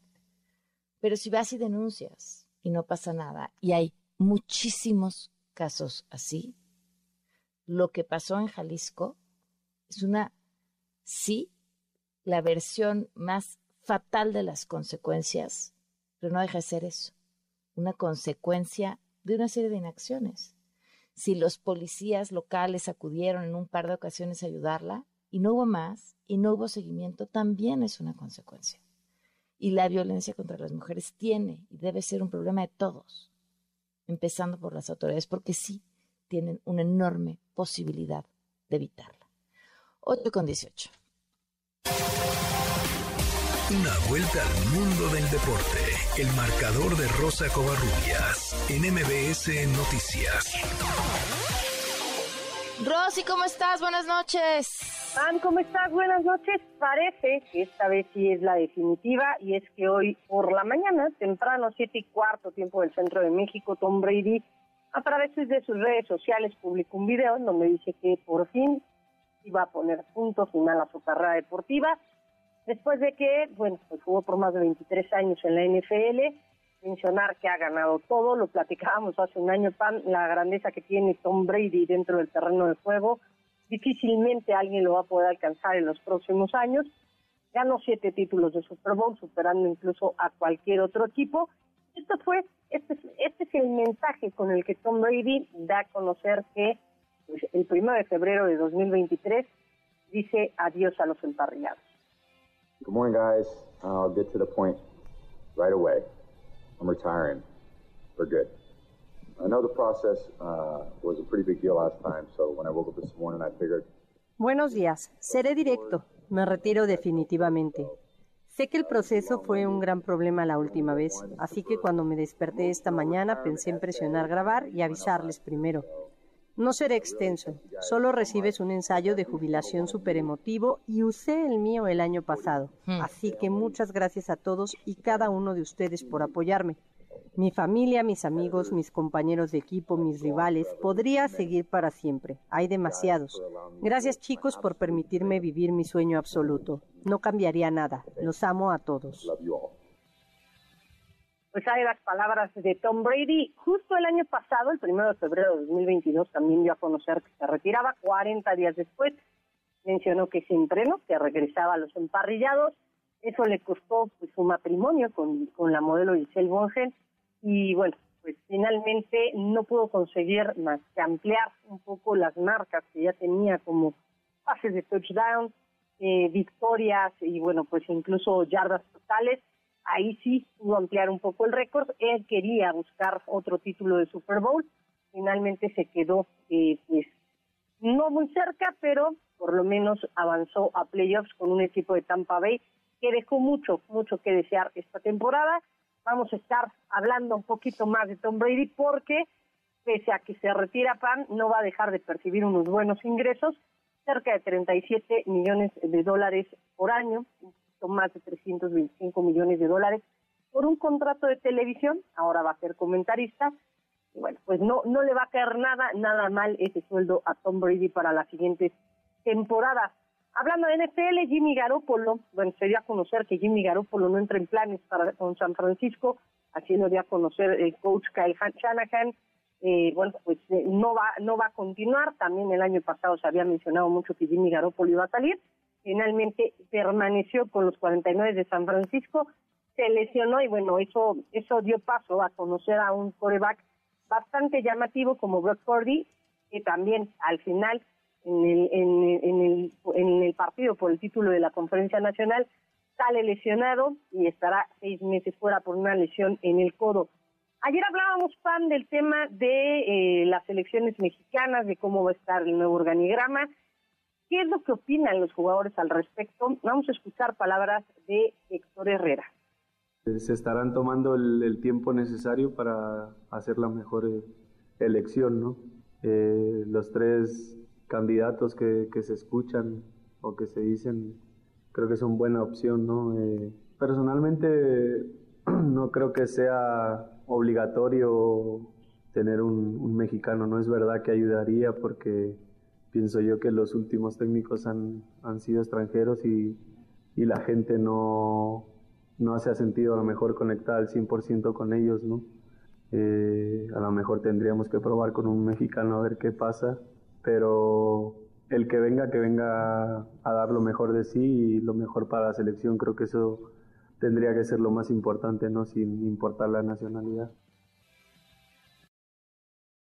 Por parte del Comité de Selecciones Nacionales y, por supuesto, de los directivos de cara al Mundial de 2026 en la rama varonil, la del Mundial de Mayores y el de, la, el de la rama femenil en 2027, también Mundial de Mayores. Hablando de femenil, el día de hoy se dieron a conocer algunos cambios en la Liga MX femenil. Rayadas de Monterrey anunció dos refuerzos, el último la incorporación de la norteamericana Carly Giamona, aunque cabe señalar que pues parece que todavía está pendiente la transferencia de esta jugadora que llega del equipo de Las Vegas del NCAA y va a ocupar el puesto de la de jugadora extranjera que dejó la venezolana Bárbara Olivieri. Más temprano informaron la llegada de la nigeriana Chinwendu Ijesu, ella viene procedente del fútbol chino, tiene 25 años y no sería la única pues eh, africana que vendría a la Liga MX, pero sí, señalar que en la Sultana del Norte hubo muchos movimientos. Chena Kenu pues va a dejar el equipo de Tigres, eh, ella se va eh, en un traspaso histórico, Pan, por 150 mil dólares con el Racing Louisville este fue un acuerdo al que llegaron con, con Tigres. Y decirlo, Pan, hablamos de 150 mil dólares cuando ayer hubo un traspaso de más de 200 millones de dólares en Europa por Enzo Fernández. Entonces, imagínate la disparidad, digo, 150 mil dólares es algo histórico para el fútbol eh, mexicano y para el fútbol estadounidense. Nada más mencionar que va a jugar en, en el Racing Louisville y ahí hubo una transferencia. Riley Parker, quien jugó en Alabama en la NCAA y fue pues reclutada por en el draft esta temporada, va a venir en su lugar. Y no solo Cesane, una sudafricana de 22 años, deja el Reims de Francia para venirse a jugar a la Liga MX Femenil. Pam, la información deportiva. Muchísimas gracias, Rosy. Te mando un abrazo. Fuerte abrazo, bonita noche. Buenas noches, 8 con 25. Quédate en MBS Noticias con Pamela Cerdeira. En un momento regresamos. Estás escuchando MBS Noticias con Pamela Cerdeira.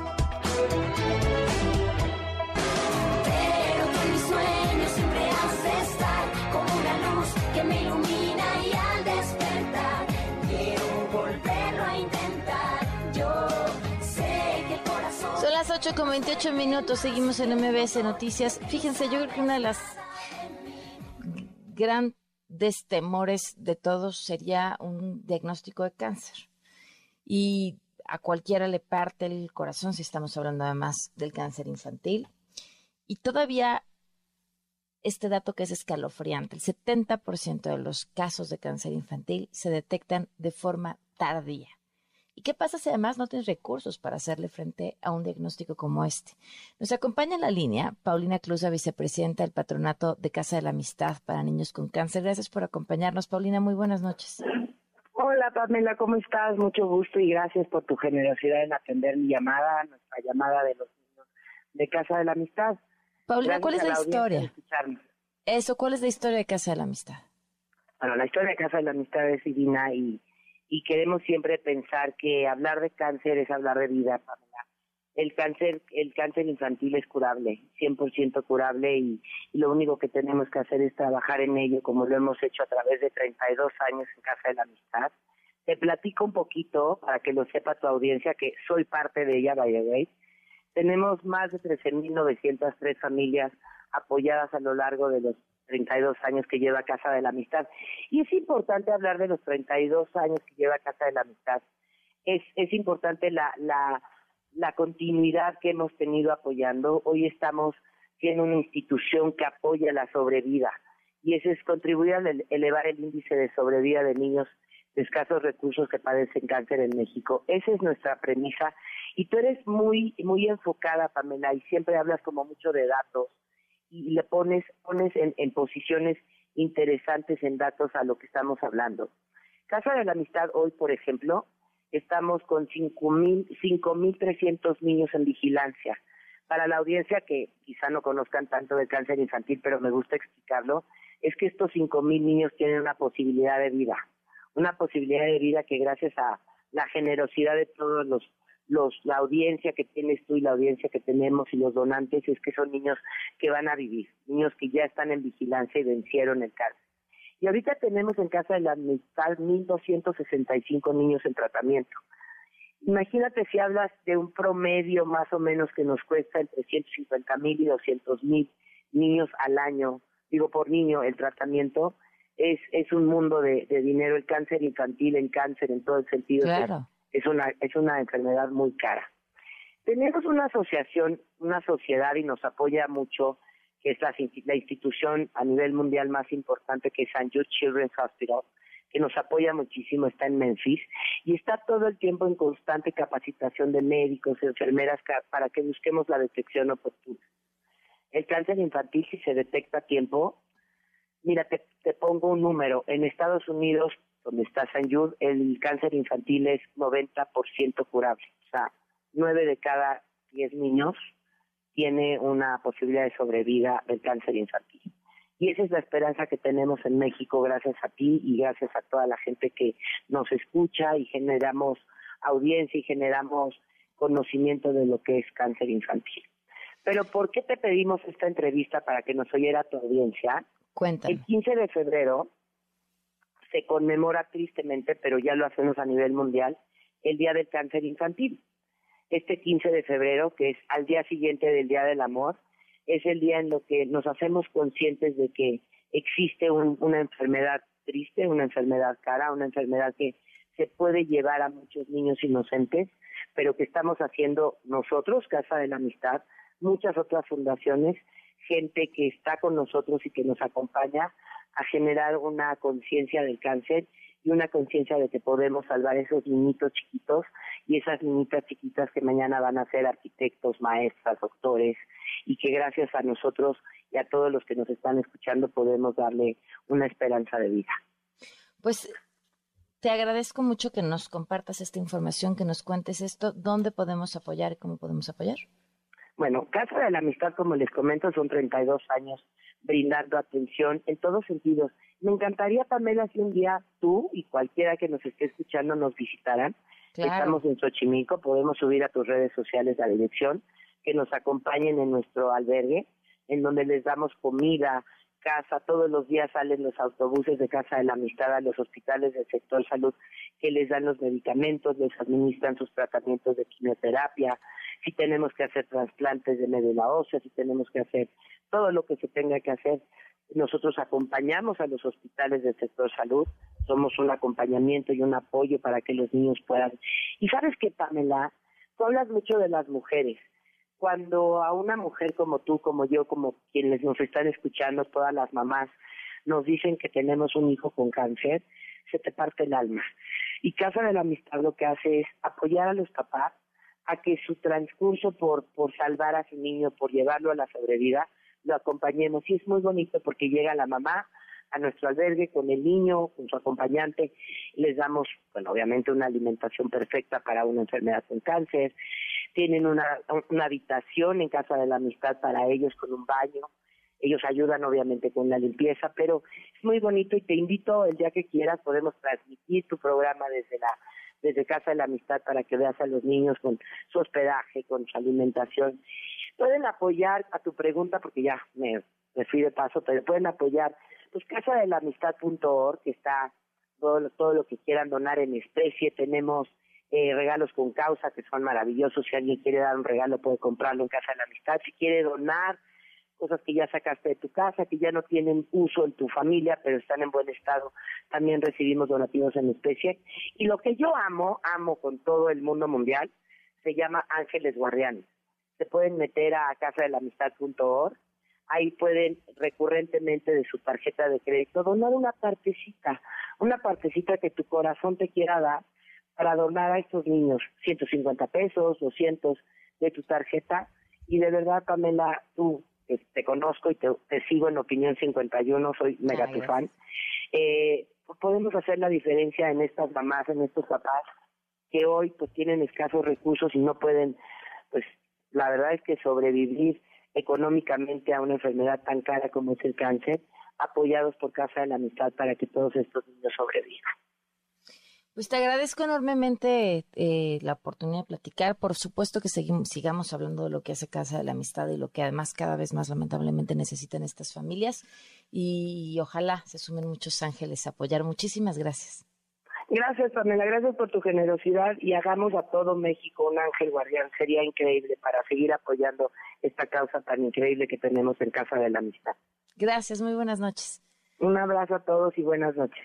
8 con 36. El caso de Genaro García Luna.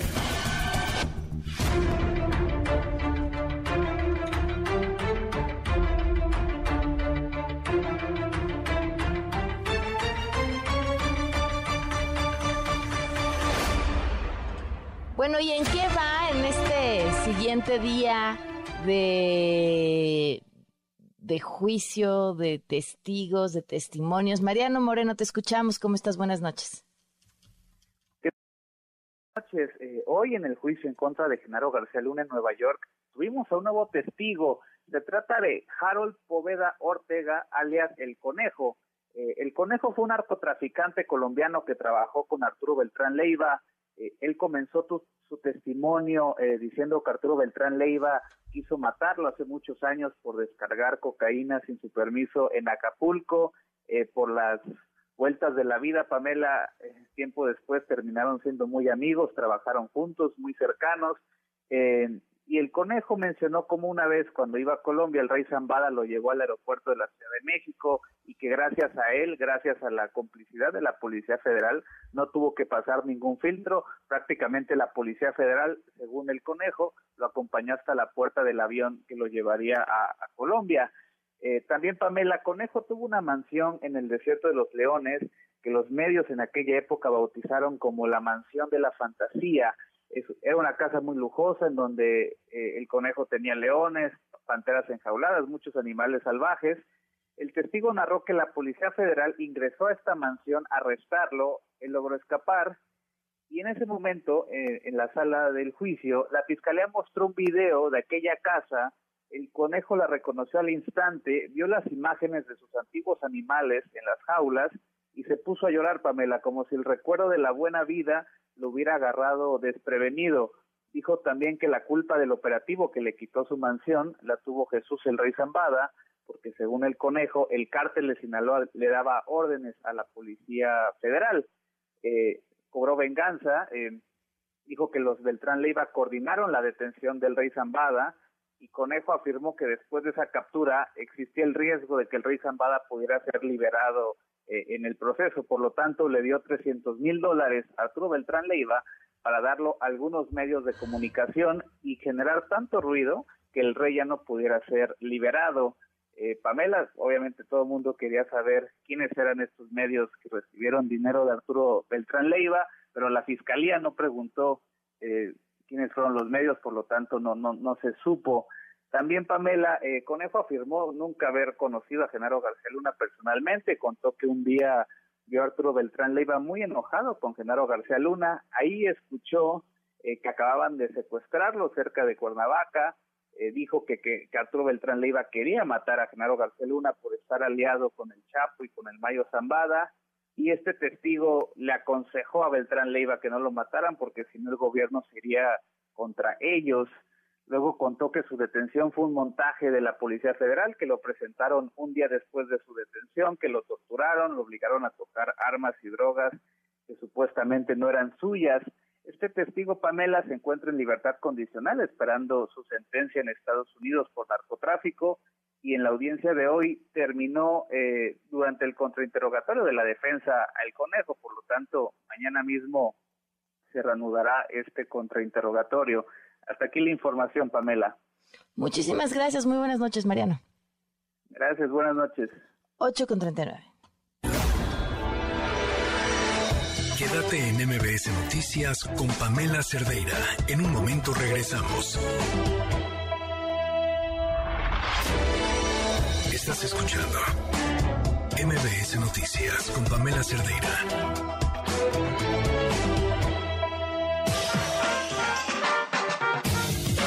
Desde la mirada de la gente, Mesa Ciudadana. Yo así, paren, paren, paren, porque todavía no entrábamos al aire y ya estaban discutiendo. Jaina Pereira, ¿cómo estás? Bienvenida. Muy bien, Pam, buenas noches, gracias. ¿Tú? Eh, bien, Edismol, ¿cómo estás? Bienvenido. Hola, bien, ustedes, un abrazo. Gracias por acompañarnos. Juan Francisco Torres Landa, ¿cómo estás? Buenas noches.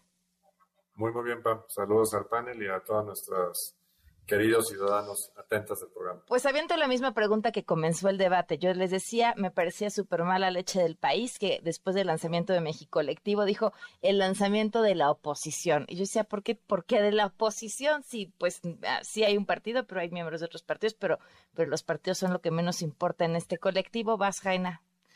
Pues bueno, justo estábamos debatiendo, yo decía que, que bueno, Eddie decía que, que él había escuchado a varios de los miembros hablar críticamente al presidente.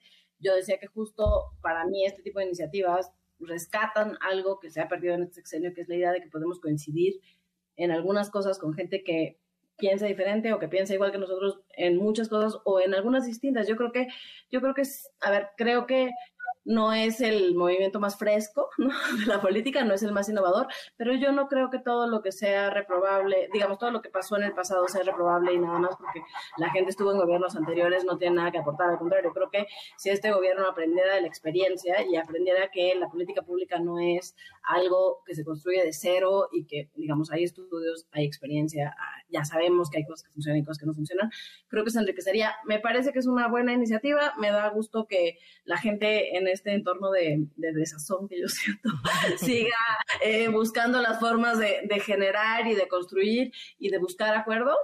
Eh, y sí, yo no lo veo, la verdad no lo veo necesariamente como un movimiento opositor y creo que más bien al presidente no le gusta que haya una discusión que no se lleve desde Congreso Nacional, desde su eh, tribuna y entonces siempre descalifica cualquier cosa que pudiera aportar a lo público que es de todos. Eddie. No, pues yo completamente eh, decir que no, no comparto el punto, con todo respeto. ¿Por qué? Porque finalmente son personas que han estado, muchos de ellos, en la vida política durante décadas, donde hemos arrastrado cualquier cantidad de errores. Por supuesto que también hay cosas que han sido aciertos. Sería injusto decir, no, pues si no de dónde salió el Instituto Mexicano del Seguro Social, y si no de dónde eh, salió el Infonavit, y si no de dónde tuvimos, tuvimos carreteras. Y si, por supuesto, creo que creo que el ciudadano, y siempre defiendo y tomo esa bandera, sí está consciente de lo bueno, lo malo, lo feo y también lo excelente, porque creo que sería injusto decir que vivimos en un país donde todo ha sido malo o todo ha sido bueno, todo ha sido feo. Pero algo que sí me sorprendí, se lo dejo de reflexión tanto a la audiencia como a ustedes, para que lo pensemos, es, tenemos necesidad como sociedad civil de seguir viendo tantos movimientos que salen que realmente ninguno es abanderado por la sociedad civil y resulta que todos tienen personajes políticos, a mí sí me llama la atención que hablan y dicen, esto es un movimiento colectivo, civil, no sé, pero inmediatamente la Bastida, el otro, el otro, la otra. Yo digo, a ver, perdón, nosotros sí somos sociedad civil, aunque, aunque tengamos diferencias, ¿eh? los, los cuatro, y haya también puntos de coincidencia pero, ¿por qué últimamente, cada vez que es un movimiento de la sociedad civil, tiene que estar comandado o abanderado por temas de partidos o temas políticos. Entonces volvemos a lo mismo, ¿dónde está la sociedad civil? O sea, la sociedad civil tiene que manifestarse y organizarse para lo que desee como sociedad civil, porque entonces no va a tener jiribilla partidista, ni tampoco va a tener jiribilla política. Pero mientras sigamos en este show, perdón que se los diga, de sociedad civil, disfrazada, avalada, soportada, apoyada por partidos y políticos que tienen otros intereses, esto no es lo que es sociedad civil, porque la prueba es que todos platicamos en muchas comidas, cenas, con amigos, con amigas, y cuando platicas, platicas como, como ciudadano, nunca lo haces con una jiribilla partidista o de otro tipo. Entonces, yo creo que ahí está este equívoco. Y la otra que diría nada más rapidísimo es, señores, si van a armar movimientos de propuesta, propuesta, no de denigración, denostación y descalificación, porque eso es lo que le está haciendo falta a México. Propuestas. Para ello, los partidos deben de guardar más silencio y empezar a escuchar a la ciudadanía. Yo creo que uno de los peores errores que estamos viviendo es que no se escucha a la ciudadanía y estamos esperando que los partidos nos propongan. ¿Pero por qué? Si finalmente tú eres el ciudadano, apelando a lo que dice nuestro gran presidente, porque para mí sí lo es, de yo gobierno por el pueblo, para el pueblo, hacia el pueblo y del pueblo y en mano del pueblo. Entonces yo digo, si esa es como la premisa, ¿por qué no deberíamos nosotros de estar presentando el proyecto alternativo de nación que queremos? Eh, eh, como ciudadanos, en vez de todo el tiempo estar buscando estas asociaciones o, colectivos o como ustedes le gusten llamar, siempre abanderados por expolíticos o políticos de turno o políticos que fueron de alguna manera hechos un lado y e inclusive de partidos, ¿no? Hasta en marchas se ha visto. Entonces, creo que tenemos puntos de vista ahí distintos, Eddie, porque A ver, no, no hay que, no, hay que, no hay que generalizar. Este, habemos muchas personas que llevamos décadas en temas de sociedad civil, en cuestiones, por ejemplo, de seguridad y justicia, y hemos trabajado con y contra autoridades. Cuando hay autoridades que cumplen con lo que hacen, los hemos reconocido.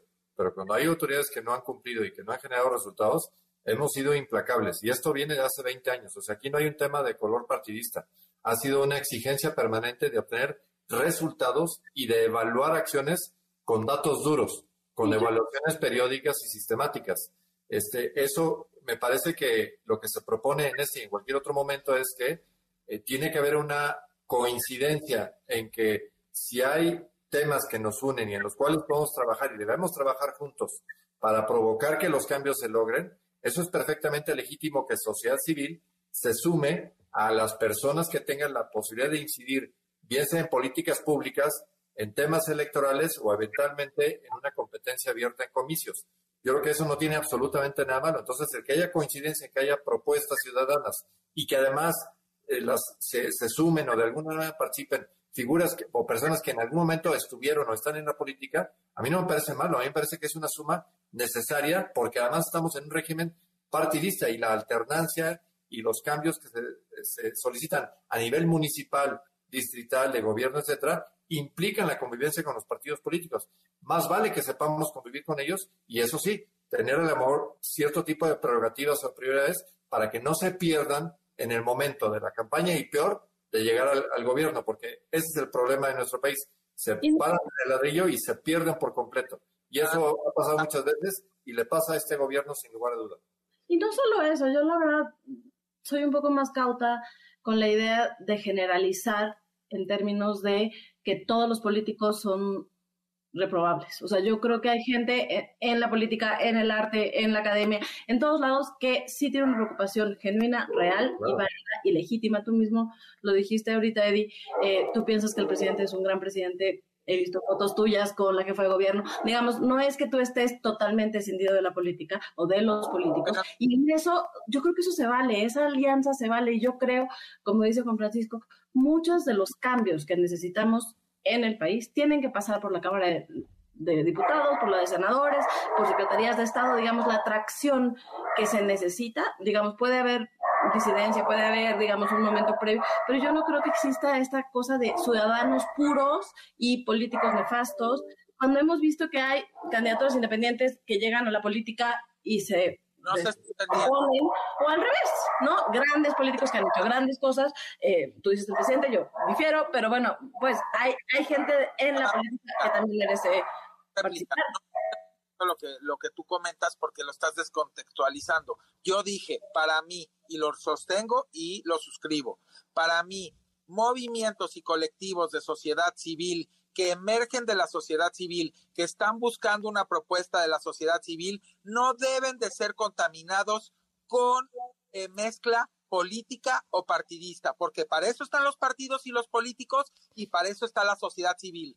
La sociedad civil para pedirle, para exigirle, para proponerle cosas a los partidos y a los políticos. Pero cuando tú haces un movimiento que se supone que viene de ciudadanos y lo mezclas con políticos que lo abanderan, que lo apoyan, se empieza a mezclar economía, se empieza a mezclar dinero de por medio, se empiezan a mezclar recursos de por medio, intereses oscuros de por medio, y no estoy de acuerdo. Un movimiento puro de sociedad civil tiene que serlo. Yo estuve muy pendiente de Juan Francisco en el programa que se aventó con este señor que se la vive atacando a, a, a Morena y que se la vive atacando al presidente y que dice que mientan contra Morena y que mientan contra el presidente para ganar los comicios y eso, nada más participar en un lugar donde tienes una persona que está diciendo métele el pie a tu contrincante para que se caiga y no pueda ganar el maratón, es una persona que te está sugiriendo cosas cochinas y puercas y donde yo jamás participaría, por supuesto, como sociedad civil,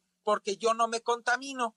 Y ahí yo estuve muy pendiente de tu ponencia. No tenemos el tiempo para discutir. A ver, no, no, no, no, no, espérame, tengo que ir a una pausa. Síguenla hablando aquí si quieren, pero déjenme una pausa y ahorita regresamos con el otro tema. Pero sí, sí. Quédate en MBS Noticias con Pamela Cerdeira. En un momento regresamos. Estás escuchando MBS Noticias con Pamela Cerdeira.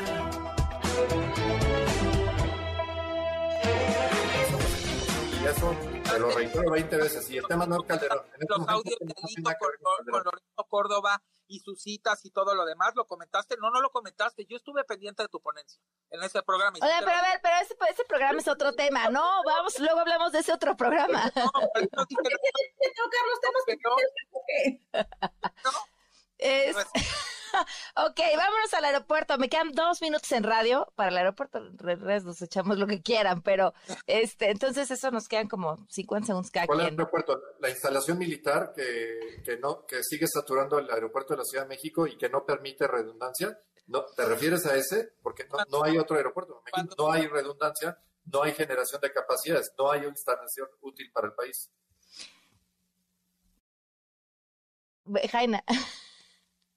No, la verdad yo no tengo opinión, o sea, entiendo, yo creo que eh, el AIFA no ha logrado el objetivo. Yo, o sea, creo que la idea era generar un hub, digamos, eh, desahogar el Aeropuerto Internacional de Ciudad de México. Esta nueva propuesta que se hace de obligar a los aviones de carga a llegar ahí se hace en el entendido de que ninguna aerolínea internacional va a aterrizar en el AIFA porque no tienen las condiciones de seguridad. Y a mí, la verdad, esto no es un, o sea, a mí lo que me preocupa un poco de esta discusión es que ya parece como un show en donde estamos defendiendo posturas partidistas, cuando a mí lo que sí me preocupa es que entendamos que esto es algo que nos atañe a todos. O sea, esto no es de defender a un político a otro o de ahorita o al de antes. O sea, la idea es, a ver, ¿cómo le hacemos? Yo voy a viajar segura en un avión que aterriza en un lugar que no tiene certificación de seguridad. Yo no. Eh, me gustaría que mi familia aterrizara en un lugar donde no. Me gustaría que el presidente aterrizara en el AIFA tampoco. Por algo no aterriza él tampoco. O sea, digamos, la idea es protejamos lo que es público, protejamos lo que es de todos y esto tiene que pasar. Nada más porque le quitaron a México la calificación antes de lo del AIFA, ¿eh? No, no revolvamos eh, la gimnasia con la magnesia, porque eso, eso creo que está equivocado.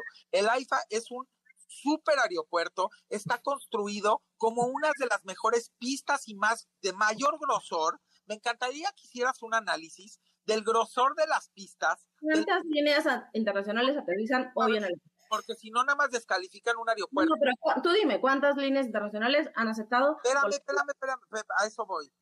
Tu presidente, que es mi presidente y el de todos los mexicanos, construyó un aeropuerto en tiempo récord, lo que ningún presidente de esta República Mexicana había logrado hacer en ese tiempo. Te puso un aeropuerto Cuando Bueno, ya lo era. Expandió una pista, la pista ya existía, la- simplemente la extendió. No hizo un aeropuerto, extendió una pista. Dame tantito. Te construyó el, pres- el, el- el aeropuerto. El aeropuerto estuvo listo. El aeropuerto, a ver, aquí lo de tapado. Dame la Cerdeira. El AIFA va a tener aerolíneas internacionales en menos de un año. Va a empezar a volar a Estados Unidos ya en mayo con Aeroméxico con el vuelo de Houston. No es una aerolínea internacional, es una Va a ser uno de los hubs más importantes de carga de toda Latinoamérica. ¿Y si no qué? ¿Y si no qué me das? ¿Y si no qué me das? A un ver, a ver, a ver, va, va, va, va, pongamos la apuesta. La vamos a acabar en redes sociales. Me toca esta en radio. No, no, en redes definimos cuál, qué vamos a, qué van a perder. Vamos, gracias por habernos acompañado en radio. Este, mesa, continuará. la puse en noches. otra mesa Ahora estás informado. Nos escuchamos el día de mañana con las noticias que tienes que saber. MBS Noticias con Pamela Cerdeira.